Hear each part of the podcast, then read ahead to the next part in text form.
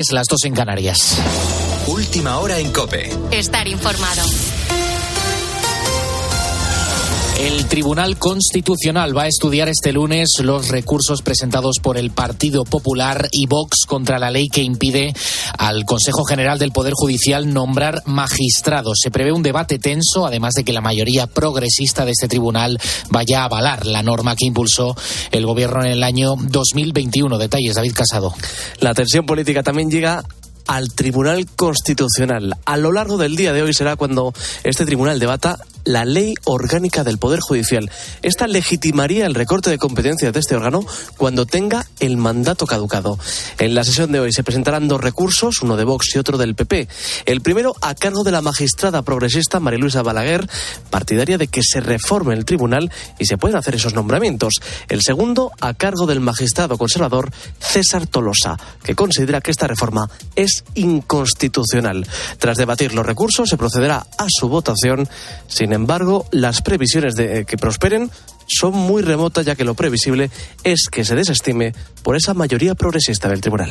Continúan los problemas de agua en Zaragoza. Ahora a la gastroenteritis que ha provocado el agua de Tarazona se suma un nuevo virus detectado en Villanueva de Huerva, no muy lejos al sur de la capital aragonesa. Por el momento el ayuntamiento de la localidad ha prohibido a los vecinos de la zona beber el agua del grifo y hasta allí nos vamos, a Navada. Los vecinos de Villanueva de Huerva llevan sin poder beber agua del grifo desde el viernes y así van a continuar al menos durante dos o tres días más. Se ha detectado una bacteria en el agua de esta localidad y el ayuntamiento ha cortado el suministro del agua que no puede usarse ni para beber ni para cocinar, ya que esta bacteria es inmune a las altas temperaturas. Se ha puesto en marcha un proceso para añadir cloro e intentar así erradicar la bacteria. Mientras tanto, se han suministrado 400 garrafas de agua entre los vecinos que al menos de momento no han tenido problemas de salud. Esta situación se suma a la originada en las localidades zaragozanas que se suministran del río Keiles, entre ellas Tarazona. Allí el protozo detectado en el agua sí está afectando a la salud y ha causado unos 500 casos de gastroenteritis. En esta zona el problema sigue sin solucionarse y se han llenado 10 depósitos de agua para el abastecimiento de la población. Con la fuerza de ABC. Cope, estar informado. Y este sábado pasado el arzobispo de Madrid, José Cobo, era creado cardenal junto a otros 20 obispos de la Iglesia Católica, otros dos españoles más, en un acto en la Basílica de San Pedro, en el Vaticano. Este domingo en Cope, el ya cardenal nos ha contado cómo enfoca este nuevo encargo del Papa Francisco al servicio de la Iglesia. Cuando Dios pide un servicio, no pide medias tintas, pero no me lo pide a mí, ni a cualquier matrimonio, ni a cualquier catequista. Dios no pide medias tintas y va a todas. Y yo creo que en eso está la felicidad, en poder decir, aquí no hay medias tintas, por lo menos voy a apostar por el todo. Luego están nuestros barros y nuestras dificultades, pero yo quiero apostar por el todo, ¿no? Y eso significa un poco el rojo, ¿no? Vamos a apostar por el todo, a dar la vida mm, por el Señor en lo que nos pida. Al convertirse en miembro del colegio cardenalicio, José Cobo se convierte no solo en elector, sino en posible elegible para convertirse en pontífice. Tienes más información en nuestra página web en cope.es. Sigues ahora en la noche de Cope con Adolfo Arjona. Cope, estar informado.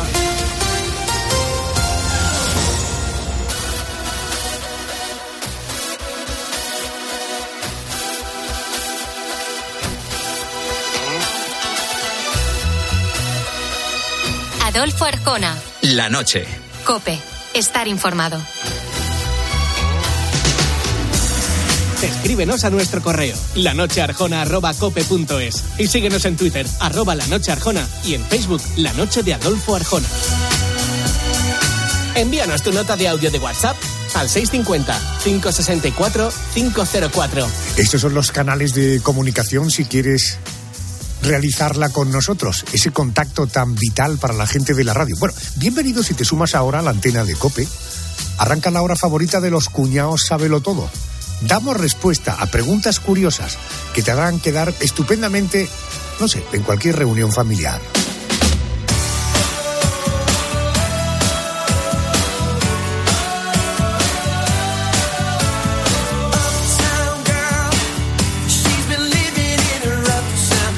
Si a esta hora nos estás oyendo desde la cama, observa la funda de tu almohada.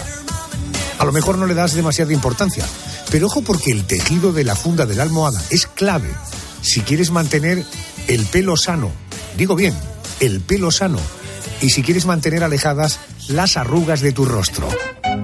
Supongo que, Mónica, esto forma parte de tu gran secreto. Hombre, efectivamente, Adolfo. Por eso tengo este pelazo. Mira, mira este pelazo y este rostro casi, casi sin arrugas. Casi planchado. Casi planchado. Ay, Dios, las arrugas. Es mi gran secreto de belleza, Adolfo, que esta noche estoy dispuesta a compartir con vosotros. Yo soy, eh, poso la cabeza en solamente en seda, solamente en satén, porque lo valgo. Y la pregunta es, ¿y por qué? ¿Por qué estos tejidos, como el satén o la seda, son tan buenos para el cabello y para el rostro?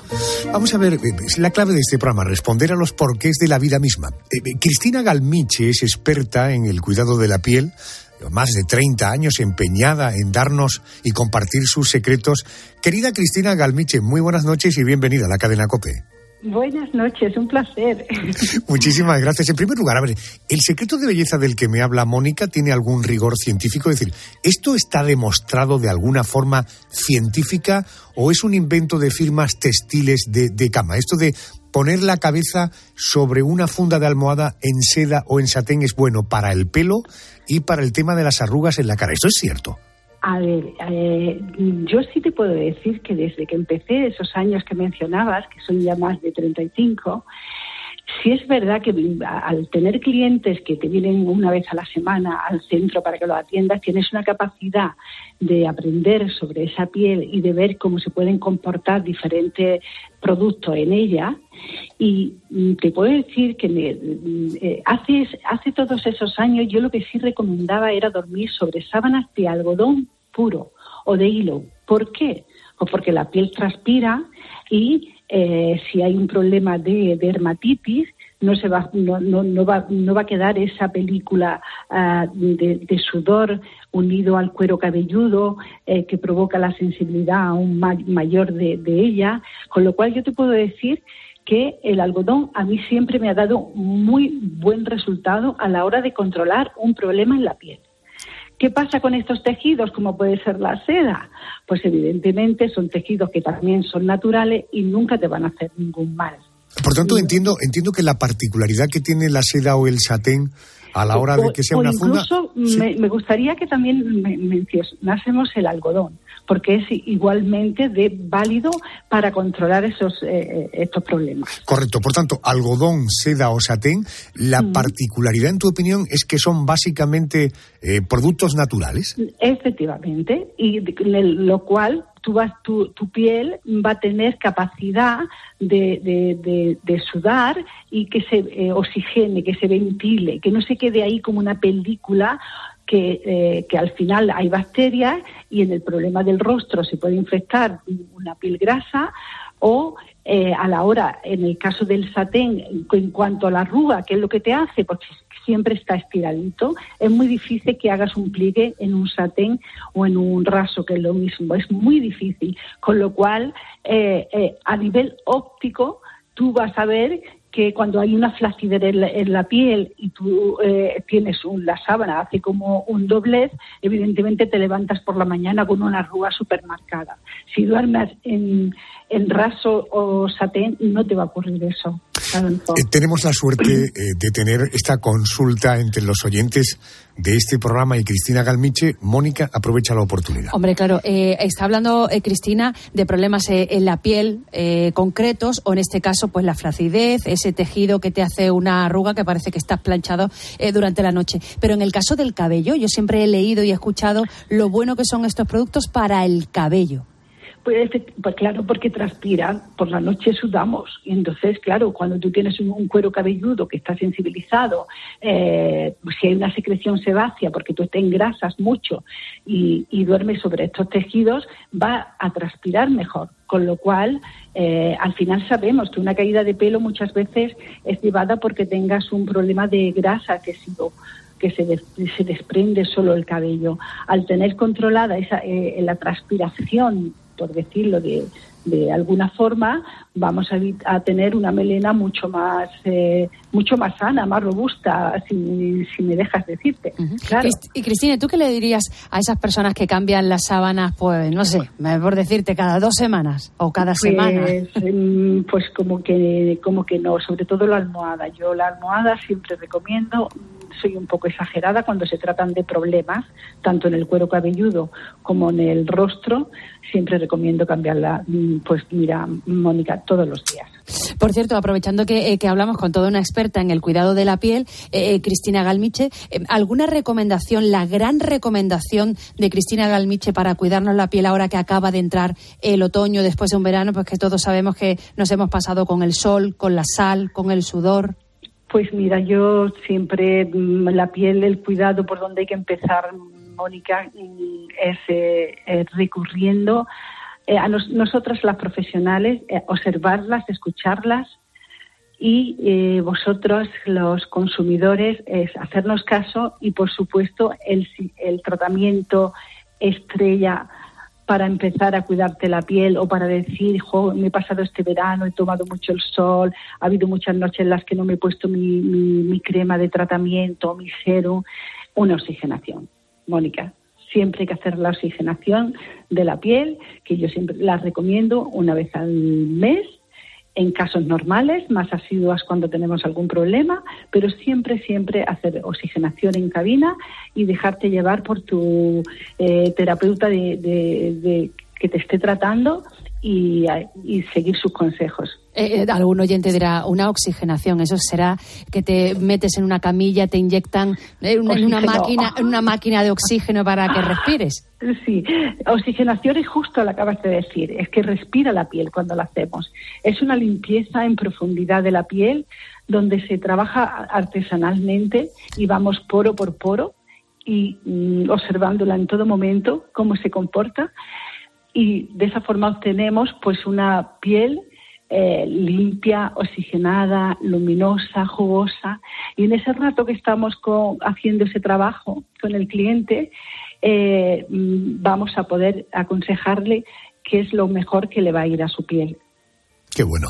Eh, la limpieza no solamente por tener un buen aspecto, sino estamos hablando de salud. Limpiar la piel es un tema de salud, no es un tema solo estético. La limpieza y la salud luego tiene como consecuencia un aspecto estupendo, pero estamos hablando de la salud de la piel pasa por la limpieza. Cristina Galmiche, gracias por atenderme a estas horas. Te mando un beso muy fuerte. gracias. como siempre. Un abrazo. Muy amable. Gracias. gracias.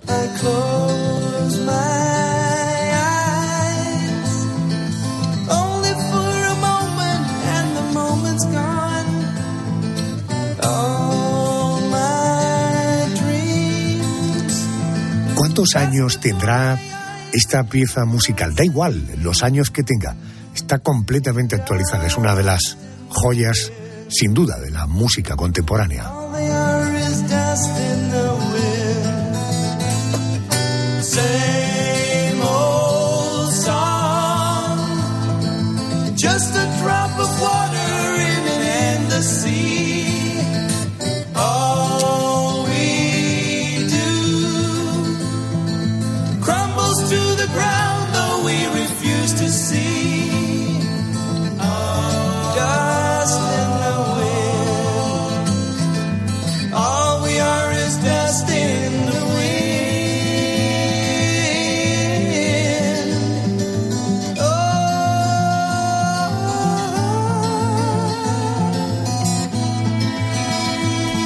De la belleza física, vamos a la belleza profesional, a lo que se puede denominar el trabajo bien hecho.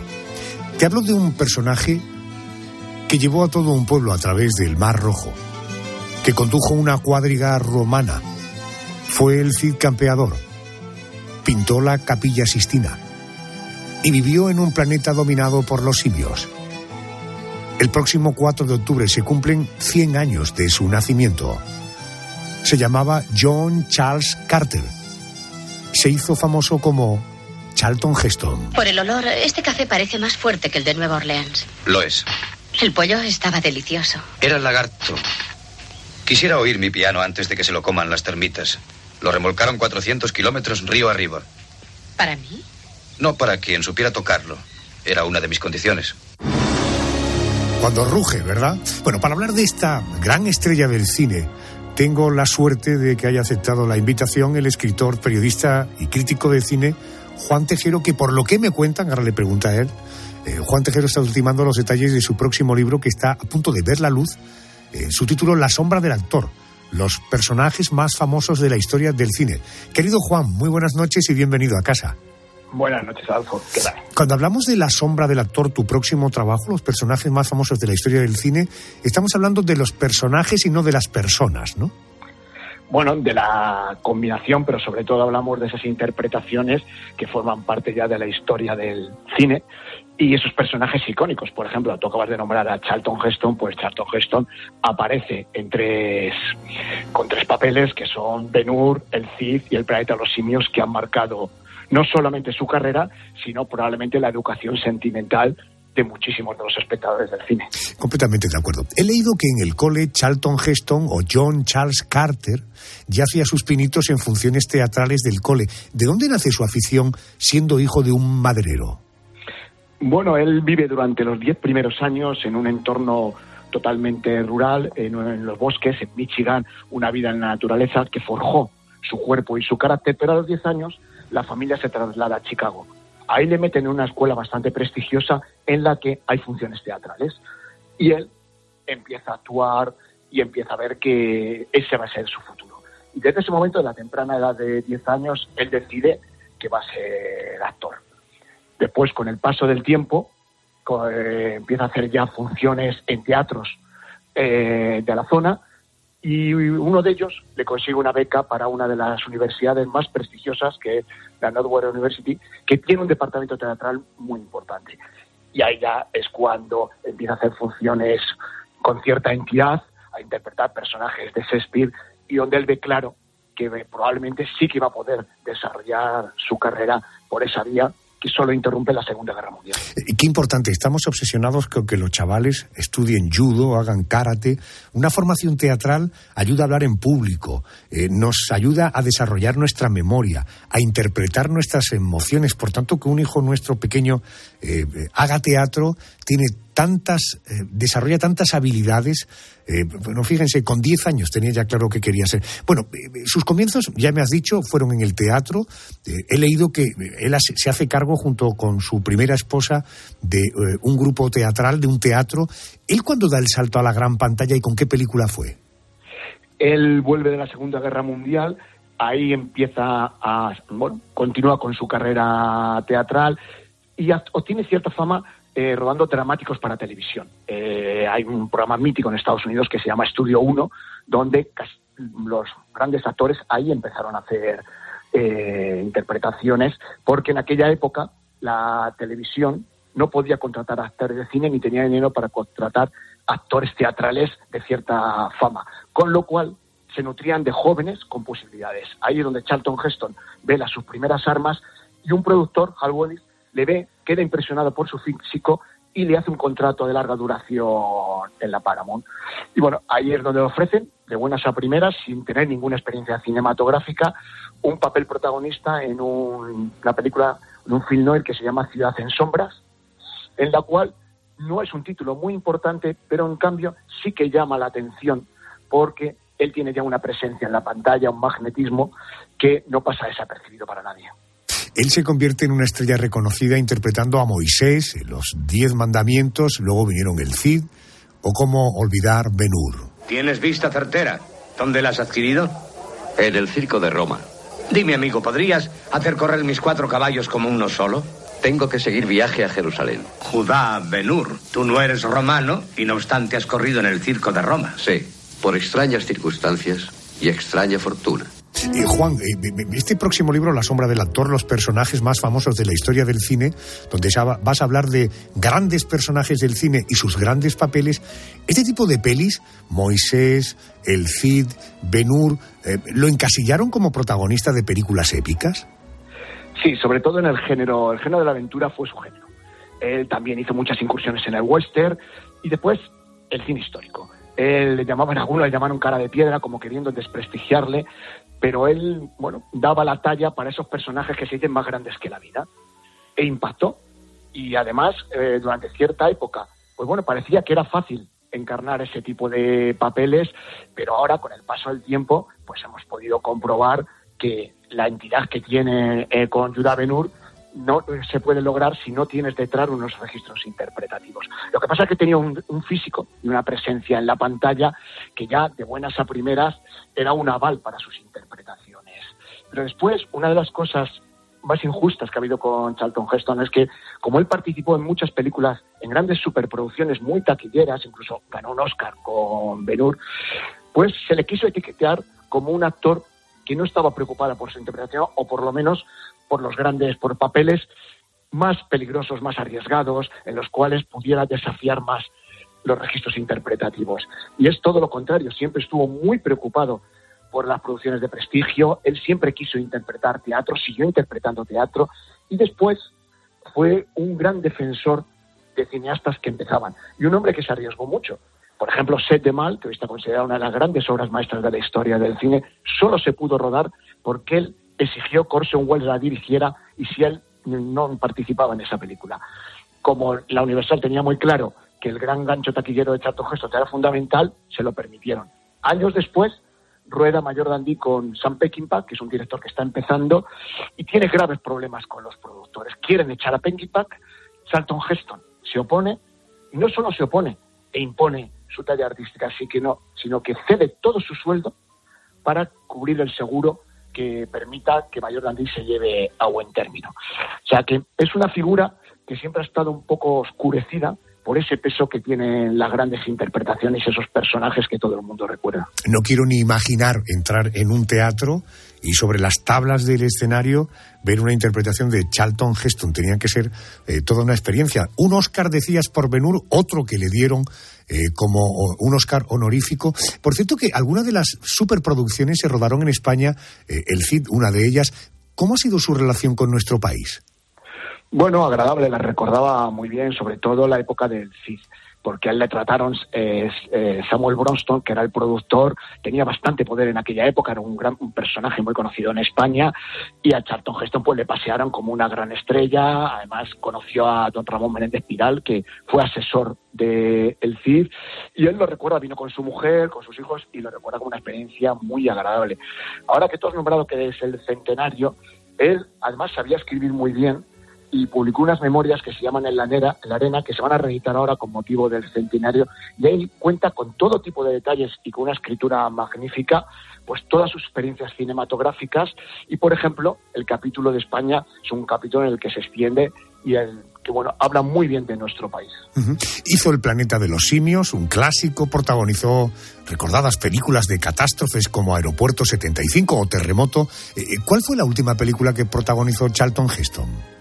Bueno, él sobre todo al final de su carrera ya se dedicó casi más a la televisión que al cine, porque ya le daban muy pocos papeles. La última es una película del 91, que es, la traducción sería así como El crucifijo de sangre, que la hizo porque la rodaba su hijo Fraser. Bueno, fue la última vez que le vimos en la pantalla, era el año 91, pero si retrocedemos, durante la década de los 80 tampoco hace nada interesante y hay que ir a buscarle en alguna serie de televisión pero sobre todo los espectadores tuvieron la suerte de poder verlo en el teatro, porque él dedica esa década a demostrar su amor por la escena y a adaptar a muchos clásicos y a Shakespeare y a, bueno, sobre todo lo que te he dicho antes, a impresionar a todos aquellos que acudían al teatro con esa voz resonante que tenía, que además después también lo que hizo fue eh, lecturas de muchos libros, audiolibros que se llamaban, por ejemplo, de Hemingway, tiene El viejo y el mar, está narrado con la voz de Charlton Heston, que es absolutamente espectacular y que hoy son piezas muy buscadas por los coleccionistas. Qué bueno, eh, voz resonante con ese físico increíble. En televisión hizo cosas, por ejemplo, con la serie Dinastía, por si... No, los Colby. Los Colby, los Colby, los Colby. Estaba en la línea de Dinastía, pero vino después. Los Colby, efectivamente. Bueno, fuera del mundo de la interpretación ha tenido también mucho protagonismo como presidente de la Asociación de Actores o de la Asociación Nacional del Rifle. ¿Era un tipo al que también le gustaba ser protagonista en la vida real? Eh, no buscaba el protagonismo, lo que pasa que lo adquirió en, ciento, en ciertos momentos. Ahora muchos jóvenes solo van a recordar, desgraciadamente, a Charlton Heston por ser el presidente de la Asociación del Rifle, que generó mucha polémica. Para entender esa polémica hay que entender también ese país, a Estados Unidos, la relación que tienen con las armas y cómo lo consideran ellos, que para un europeo es muy difícil de entenderlo. Pero frente a esa fama de conservador, de votante, de los republicanos, pues también hay que recurrir y recordar que en los años 60, por ejemplo, fue un hombre entregado a causas contra la segregación racial, encabezó varias marchas, ¿eh? Eh, se opuso a la caza de brujas, o sea que fue un hombre muy valiente y sobre todo un hombre con unas ideas muy claras, que las defendía a muerte, no se avergonzaba de sus creencias y bueno, eso en cierto momento y en cierta época de su vida pues le penalizó un poco. Pero bueno, es triste, repito, que ahora haya que recurrir a ese episodio minoritario de su vida para recordar a este grandísimo actor. Charlton Heston falleció a los 84 años en su residencia de Beverly Hills, en California, el 5 de abril de 2008. Hoy le recordamos porque el próximo 4 de octubre se cumplen 100 años de su nacimiento. Querido Juan Tejero, como siempre, gracias. Un abrazo, gracias.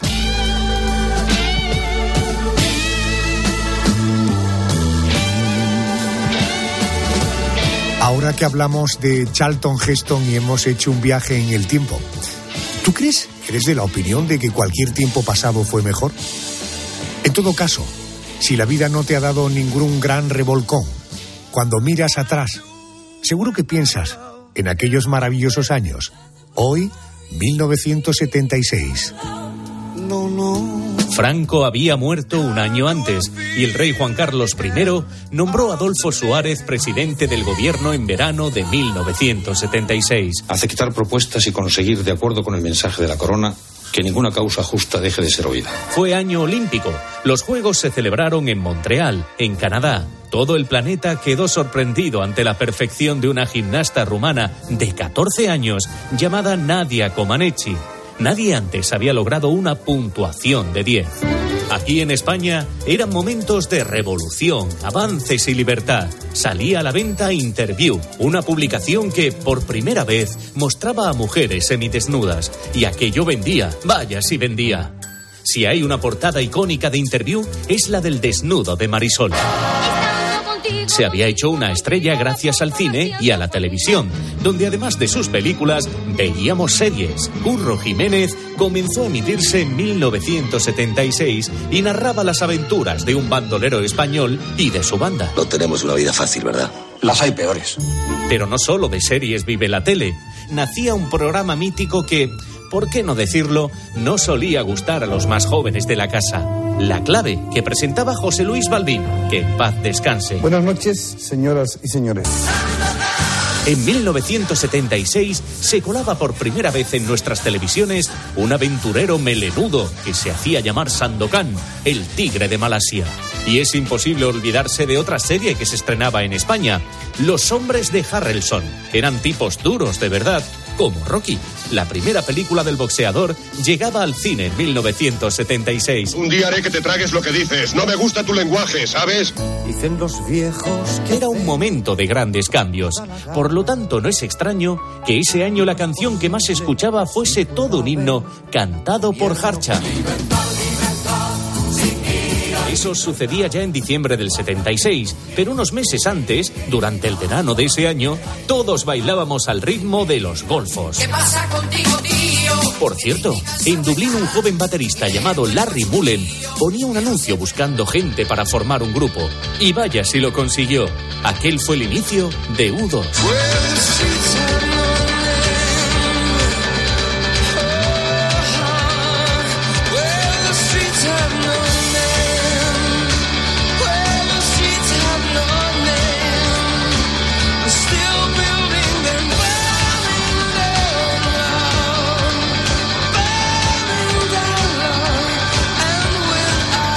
Escuchas la noche. Con Adolfo Arjona. Cope. Estar informado.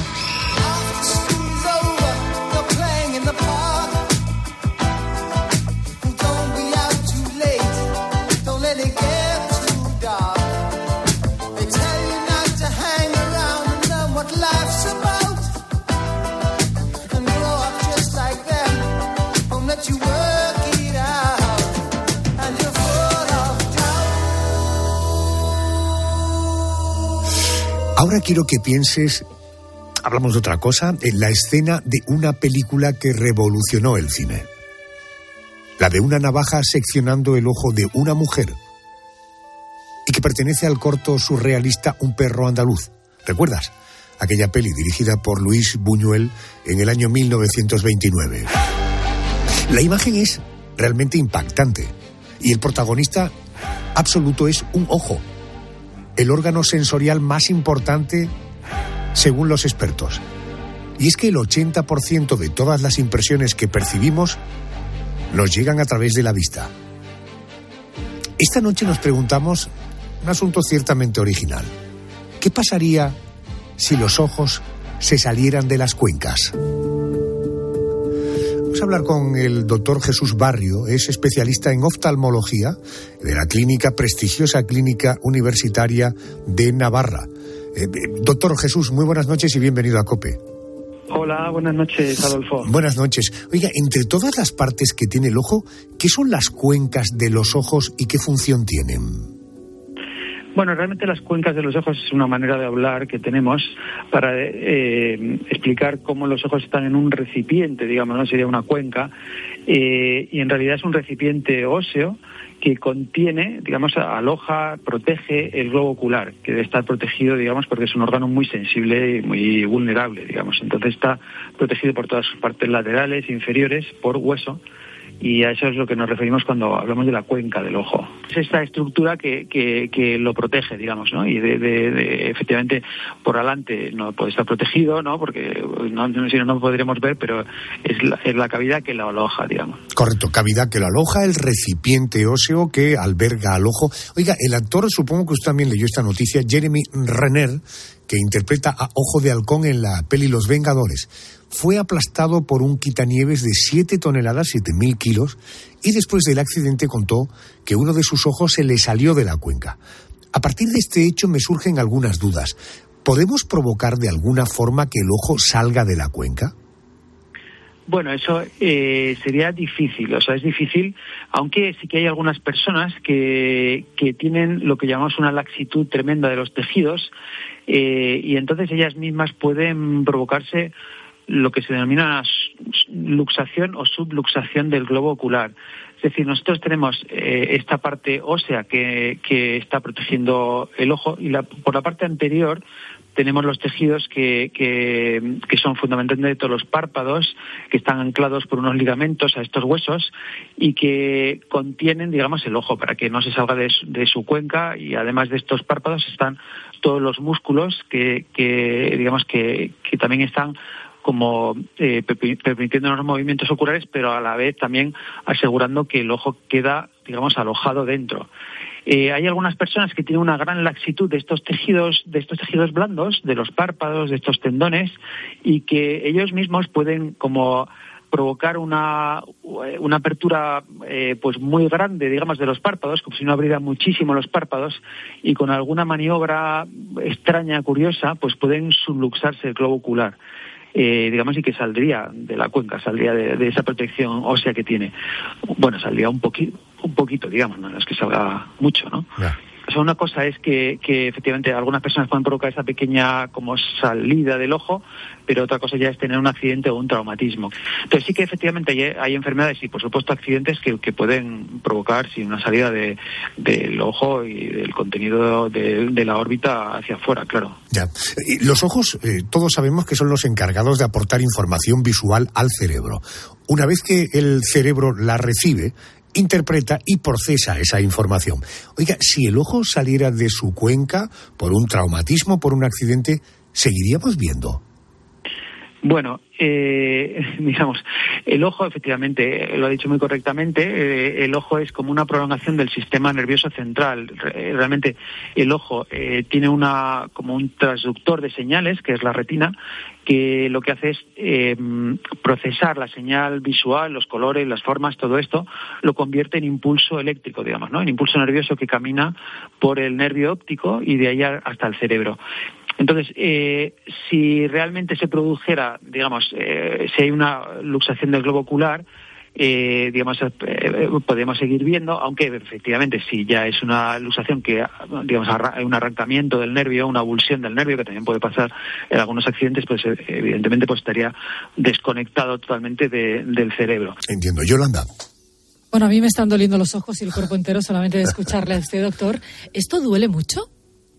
Sí, normalmente, normalmente eso va, eso va unido a dolor, porque claro, ahí se están como estirando pues todos los músculos que están, digamos, anclados al ojo, se está estirando el nervio óptico eh, y toda esa, eh, toda esa sensación de, digamos, y toda esa tracción produce dolor, produce dolor. Entonces, eh, tenemos dolor y esas personas que pueden subluxarse su globo sí que están percibiendo porque el nervio óptico sigue conectado, aunque está estirado, digamos, ¿no? Es como si estiramos de un nervio o de un músculo muy fuerte, entonces eso nos produce dolor, claro, evidentemente digamos, eh, es como todo, ¿no? Evidentemente puedes, puedes llegar, llegar a un dolor que se pierda el conocimiento, claro. Si, si, si efectivamente la, la lux, si ya no es una subluxación, llamamos subluxación cuando hay, digamos, el ojo sale un poquito de la cuenca, pero no es como muy, digamos, no sale mucho. Pero si el ojo llega a salir completamente, eh, claro, esto, esto produce un dolor que puede, sí, sí, que puede, seguramente puede dejar inconsciente a una persona, claro, el dolor tan fuerte, sí, sí.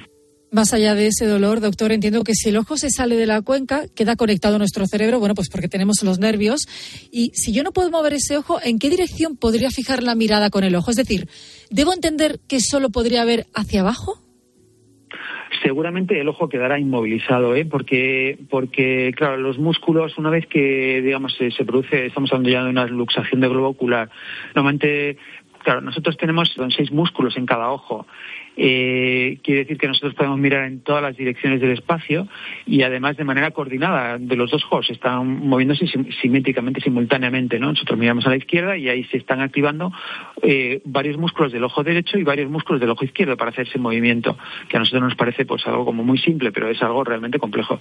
Entonces, cuando se produce esta luxación así tremenda, digamos, ¿no? que ya eh, realmente lo que se produce es como una contractura de los músculos, están estirados, ya no están eh, digamos, no tienen la, la, polea, la sujeción, digamos, o la orientación que, que sea eh, fisiológica y lo más normal es que el ojo quede como en una posición fija, o sea, no, no, evidentemente ya si producimos un arrancamiento, pero ya tendría que ser un arrancamiento ya pues con el nervio óptico y los músculos, etcétera, eh, pues eh, miraríamos hacia abajo, hacia donde fuera, ¿no? Se queda el ojo como colgando, pero eh, normalmente cuando pasa esta luxación así grave, el ojo queda como fijo mirando al frente. Bueno, hasta aquí eh, todos son informaciones como efectivamente un poco contundentes. Vamos ahora a la parte positiva. Eh, doctor, ¿qué intervención sería necesaria para colocar de nuevo el ojo dentro de la cuenca? Bueno, si tiene el ojo directamente en la mano, seguramente no vamos a poder hacer mucha cosa porque si está conectado, o sea, digamos, si ya, ha perdido toda la conexión, o sea, digamos, ya hay un arrancamiento del nervio, un arrancamiento de todos los músculos, etcétera, etcétera, en estos casos normalmente lo que tenemos que hacer es poner una prótesis, o sea, sustituir el globo ocular por una prótesis, eh, digamos porque es porque es imposible ya volver a restaurar la función de ese ojo, o sea, volver a implantar eh, pues los seis nervios, los seis músculos, el nervio óptico, toda la vascularización, o sea, sería eh, hoy día es ciencia ficción, no podemos volver a poner ese ojo en la cuenca si, este, si tiene un arrancamiento completo. Si hay posibilidad de reparación, porque al menos alguna vez no pues puede haber posibilidad de reparación aunque solo sea estética. Eh, digamos intentamos y aunque haya ya ha habido un daño muy importante del nervio óptico y, sea incluso un ojo sin visión podemos intentar volver a reposicionar el ojo en su sitio y, anclar pues los músculos supuestamente cuando no digamos no, ha sido un arrancamiento completo de todos los músculos y todo el ojo sino ha sido algo parcial. Entonces podemos digamos eh, volver a situar el ojo en su sitio eh, digamos que a veces nos pasa que, hay personas que tienen una lesión del nervio óptico, que ese ojo no ve, pero al menos, bueno, pues mantienen su ojo en la cara y puede eh, tener cierto grado de movilidad, ¿no? Según cómo haya sido el accidente. Entiendo. Eh, doctor Jesús Barrio, repito, especialista en oftalmología de la Clínica Universitaria de Navarra. Señor, gracias por ayudarnos a entender un poquito más sobre este maravilloso órgano que es el ojo y la posibilidad de que salga de ese recipiente óseo qué eh, soluciones da la medicina. Gracias y buenas noches. Buenas noches, Adolfo. Espero que, que los oyentes les haya interesado este tema. Muchas gracias. Gracias, yo también confío.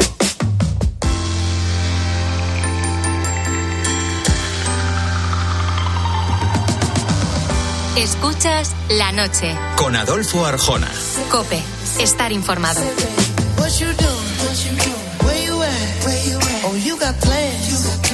I'm sipping wine. In a robe. I look too good, look too good. To be alone. My house clean, my pool warm. Just shake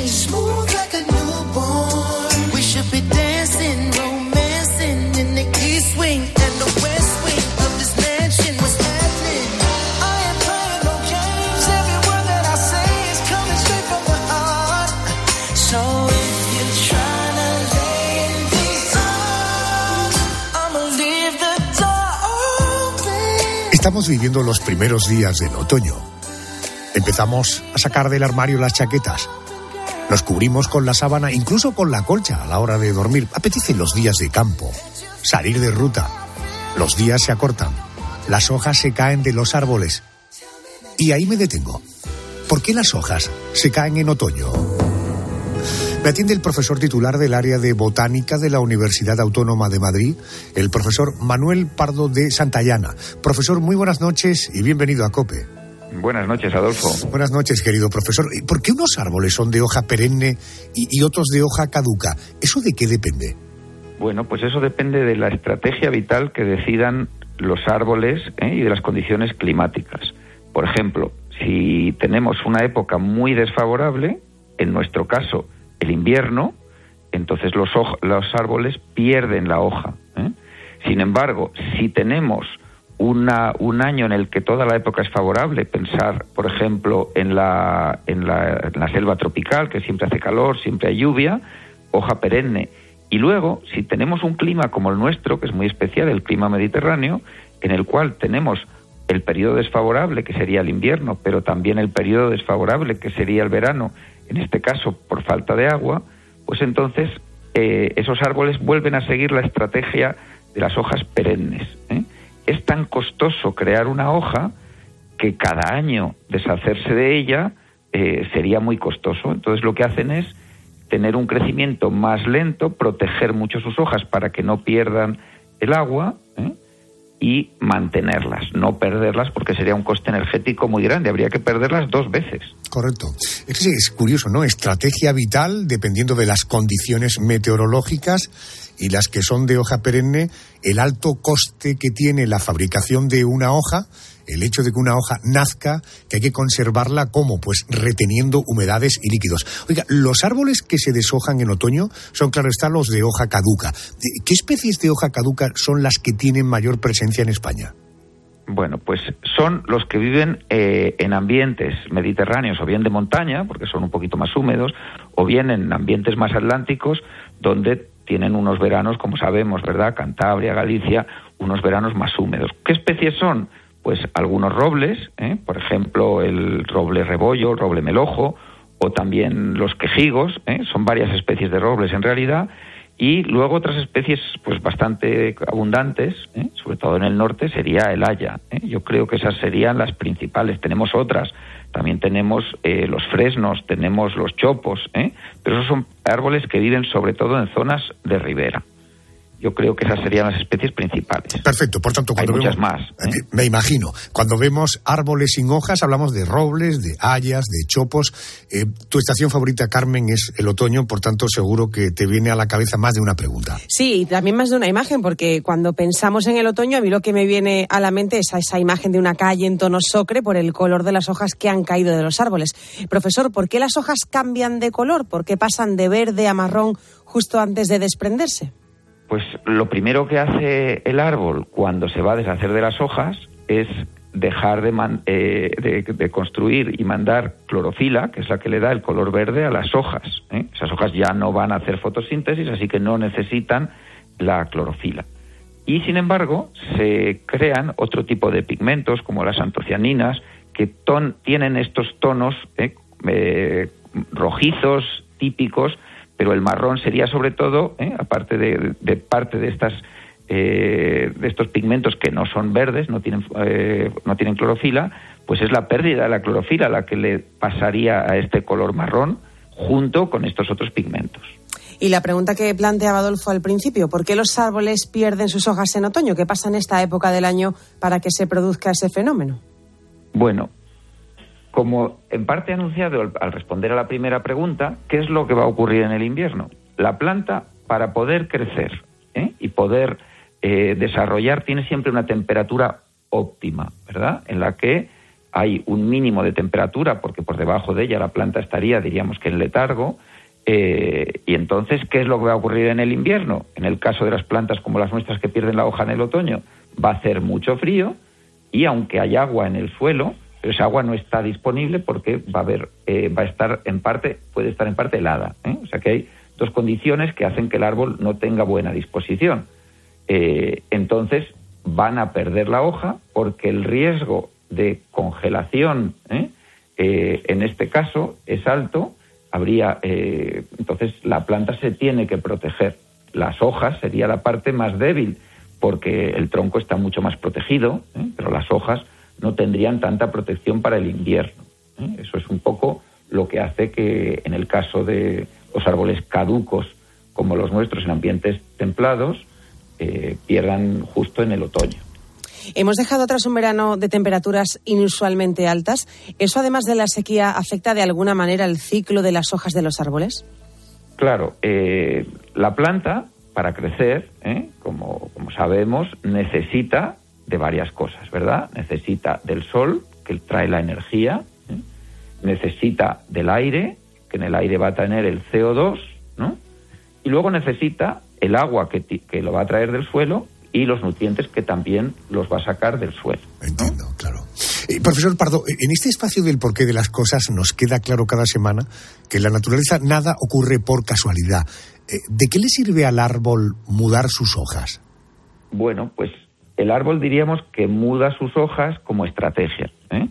Diríamos que el hecho de mantenerlas cuando es invierno sería muy peligroso porque el árbol podría morir, porque no tienen esas hojas tendría que tener unas hojas con grandes defensas. Por ejemplo, si pensamos en los pinares, ¿eh? los pinares también viven en ambientes muy fríos, ¿no?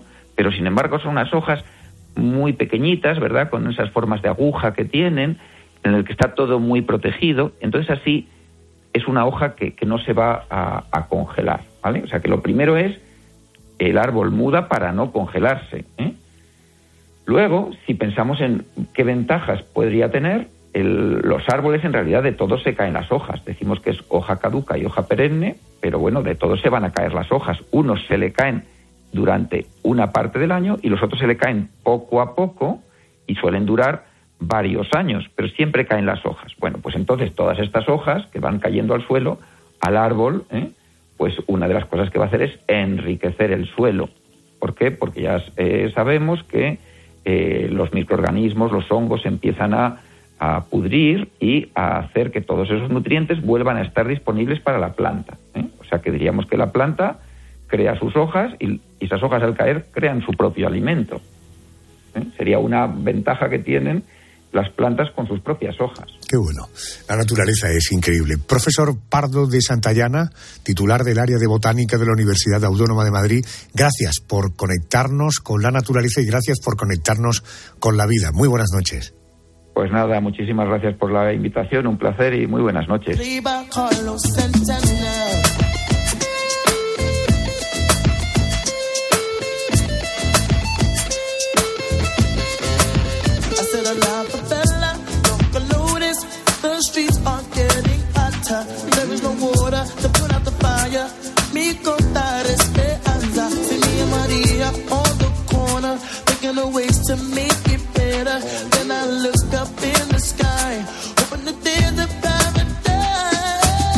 Déjame que te voy a hablar ahora de un compañero absolutamente popular en nuestras vidas. Es uno de los medicamentos más usados y conocidos.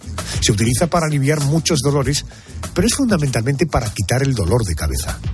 Se conoce como ácido acetil salicílico, aunque todos lo llamamos aspirina. ¿Y cómo se fabrica? Vamos a preguntar a un experto. Me atiende un miembro de la Junta Directiva de la Asociación Nacional de Químicos e Ingenieros Químicos de España, que seguro que le vas a reconocer. Él es Íñigo Pérez Baroja. Íñigo, buenas noches y bienvenido a casa. Hola, buenas noches, Adolfo. Muy buenas noches. a todos tus oyentes. Gracias. La, la, aspirina sabemos que se sintetiza químicamente a partir del ácido salicílico. Oiga, ¿qué es el ácido salicílico y qué tiene que ver esto con la hoja de sauce? Vale, y, y efectivamente la aspirina eh, se puede preparar a través de la esterificación del grupo hidroxil fenólico del ácido salicílico. El ácido salicílico, que también está conocido en el nombre químico como ácido 2-hidroxibenzoico, es un sólido incoloro con tendencia a cristalizarse en agua en forma de aguja. Y eh, también es increíblemente soluble en alcohol y éter, por lo que puede diluir en infinidad de productos que incluyen estos, estos ingredientes. La relación que tiene el ácido salicílico con, con el sauce es que eh, la primera vez que se aisló el ácido salicílico fue a través de la corteza del sauce, ¿vale? El sauce en, sali- en latín es salix, ácido salicílico. Hemos dicho que de la corteza del sauce aislamos, oiga, ¿el qué? ¿Cómo se obtiene ese ácido? El ácido acetil salicílico se obtiene a través eh, de la esterificación, que es juntar un grupo ácido con, con, el, con un alcohol y entonces daría el ácido salici- el eh, acetil salicílico. Ten en cuenta que la corteza de los, ter- de los árboles, en este caso del sauce, contienen muchas sustancias orgánicas y una de ellas sería este tipo de este este ácido. Correcto, por tanto, deduzco que en la corteza del sauce hay un componente que si lo mezclamos con alcohol se convierte en ácido acetil salicílico. Efectivamente. Correcto. Eh, ¿Qué otros ingredientes se emplean en la fabricación de la aspirina? Porque tengo entendido que uno de ellos es el ácido sulfúrico. Eh, el ácido eh, sulfúrico se utiliza en, en, la, en la fabricación de la aspirina eh, como catalizador, es decir, como acelerante de la reacción eh, de, de la aspirina. Ayuda a, a que la reacción se haga mucho más rápido. Correcto. Eh, Pedro, ¿alguna curiosidad? Hombre, yo siempre he tenido una curiosidad, eh, Íñigo, por lo siguiente. Hay una aspirina clásica y de ahí se pasó, por ejemplo, a la aspirina efervescente, a una con sabor a naranja y ahora hay hasta una aspirina granulada para tomarla sin necesidad de agua. Eh, ¿Cómo se consiguen esas variantes y, sobre todo, actúan igual que la aspirina clásica? Eh, sí y vamos, a ver. La aspirina efervescente como la granulada son mejoras de la aspirina que lo que hace es dispersar y disolver sus ingredientes para que facilite su absorción. ¿Vale? Entonces, por ejemplo, existen estudios que demuestran que masticar una aspirina hace efecto 12 minutos antes que tragándonos, eh, tragándonoslo. Eh, ¿Qué pasa? Que si encima lo diluimos en agua, también entra muy bien, ¿vale? Pero ¿qué pasa? Que se diluye, eh, no hace tanto efecto. Entonces, al final, ¿qué hace la química? Un poco mejorar la, los tiempos de, de dispersión y disolver, eh, y disolver los ingredientes para que lo absorbamos mejor. Querido Íñigo, gracias una noche más por aclararnos un poquito más sobre este mundo de la química tan apasionante. Gracias. ¿Cuál es tu percepción del paso del tiempo? ¿Eres de los que cree que pasa rápido? ¿Rápido? ¿O lento? Hagamos un sencillo ejercicio y recordemos noticias ocurridas una semana como esta, pero de hace justo un año. Así podrás valorar si tu percepción del paso del tiempo es lenta, lenta o rápida.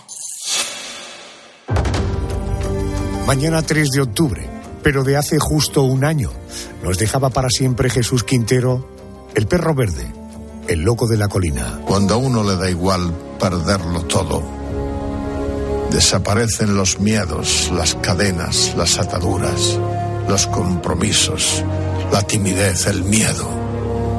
Cuando uno está dispuesto a perderlo todo, empieza a estar en condiciones de ganarlo todo. Jesús Quintero nos dejaba a Pedro a los 82 años. Falleció en una clínica del municipio gaditano de Ubrique, en la que permanecía ingresado debido a problemas de salud que arrastraba desde hacía tiempo. El especial de esta noche lo hemos dedicado a Quintero. Ya sabes que lo tienes en la web de Cope, La Noche de Arjona. Mañana se cumple un año de la marcha de Quintero. ¿Tienes la sensación de que el tiempo ha pasado rápido o ha pasado lento? Vamos ahora con un apunte político que tiene como protagonista a Javier Ortega Smith. Eso es la mayor traición que puede hacer un gobierno que se dice gobierno de España y que por tanto sería ponerse de rodillas ante quienes abiertamente son auténticos golpistas. Ortega Smith. Esta semana se cumple un año exacto desde que este señor dejara de ser el secretario general de Vox, partido del que es miembro fundador. Tras siete años en el cargo, anunciaba que se apartaba de sus responsabilidades para encabezar la lista del partido al Ayuntamiento de Madrid en las elecciones de mayo de 2023. Eran muchos los que atribuían esta pérdida de poder a la pugna que mantuvo con su ex compañera de partido Macarena Olona. Hoy Javier Ortega Smith es vicepresidente de Vox. Adolfo Arjona. La noche. Cope. Estar informado. Nos vamos.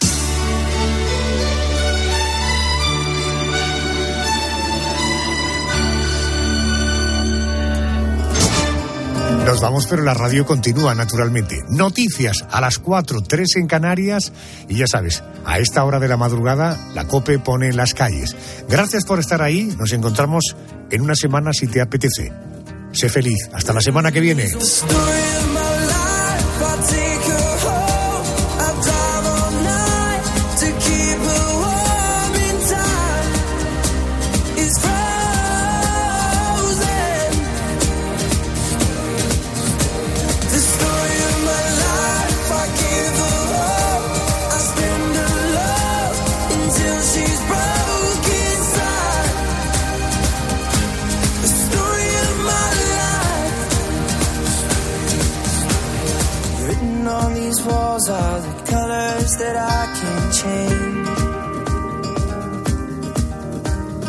Leave my heart open, but it stays right here in its cage.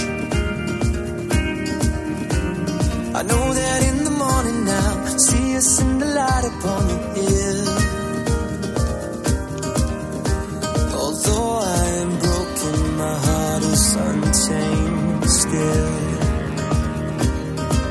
And I'll be gone, gone tonight. Fire beneath my feet is burning been holding on so tight, with nothing in between.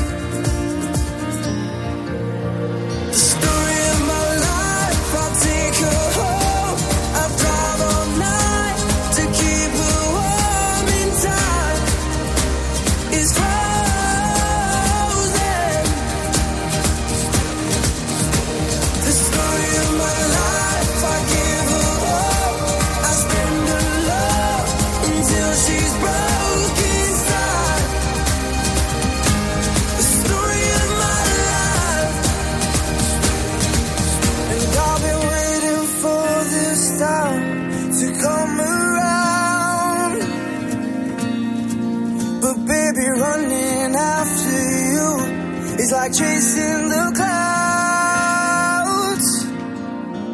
The story of my life, I take her home. I drive all night to keep her warm in time. It's frozen.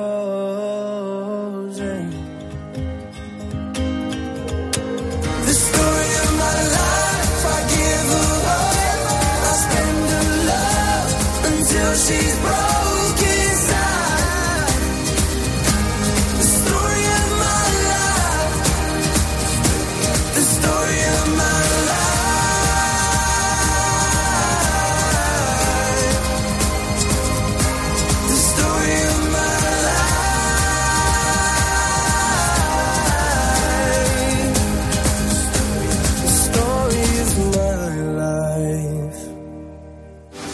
mediodía en la radio.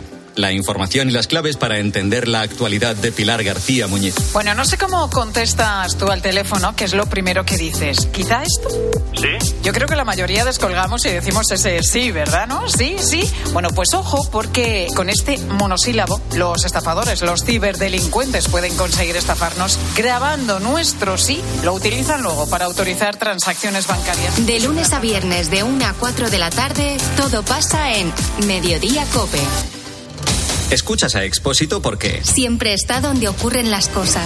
Estamos en el centro de Kiev, capital de Ucrania. Sobre el terreno. Estamos en una ciudad que se llama Hamidmid, en la falda del Atlas. Aquí ya se notan los desastres del terremoto. viviendo lo que pasa en primera persona. Mire, estoy ahora mismo en una plaza en Marrakech. Reparten comida, leche, agua. Hay auténticas batallas y se oyen gritos de fondo. Es que la gente se... Y si no lo haces todavía, ¿A qué esperas? Desde las 7 de la tarde, Ángel Expósito en la linterna de Cope. Oye, ¿tú también tienes algo que contar? Vamos a hablar de aperitivos ahora, a partir de las 10. A las 10 de la mañana, en la hora de los fósforos, nos encanta pasarlo bien contigo. María Teresa, buenos días. Sí, ¿Cuál es su aperitivo favorito? Esta chistorra. Oh, qué bueno. ¿Dónde va a comparar con nada? Y además chistorra directamente... De lunes a viernes desde las 6 de la mañana, Herrera en Cope. El Picazo de Júcar, provincia de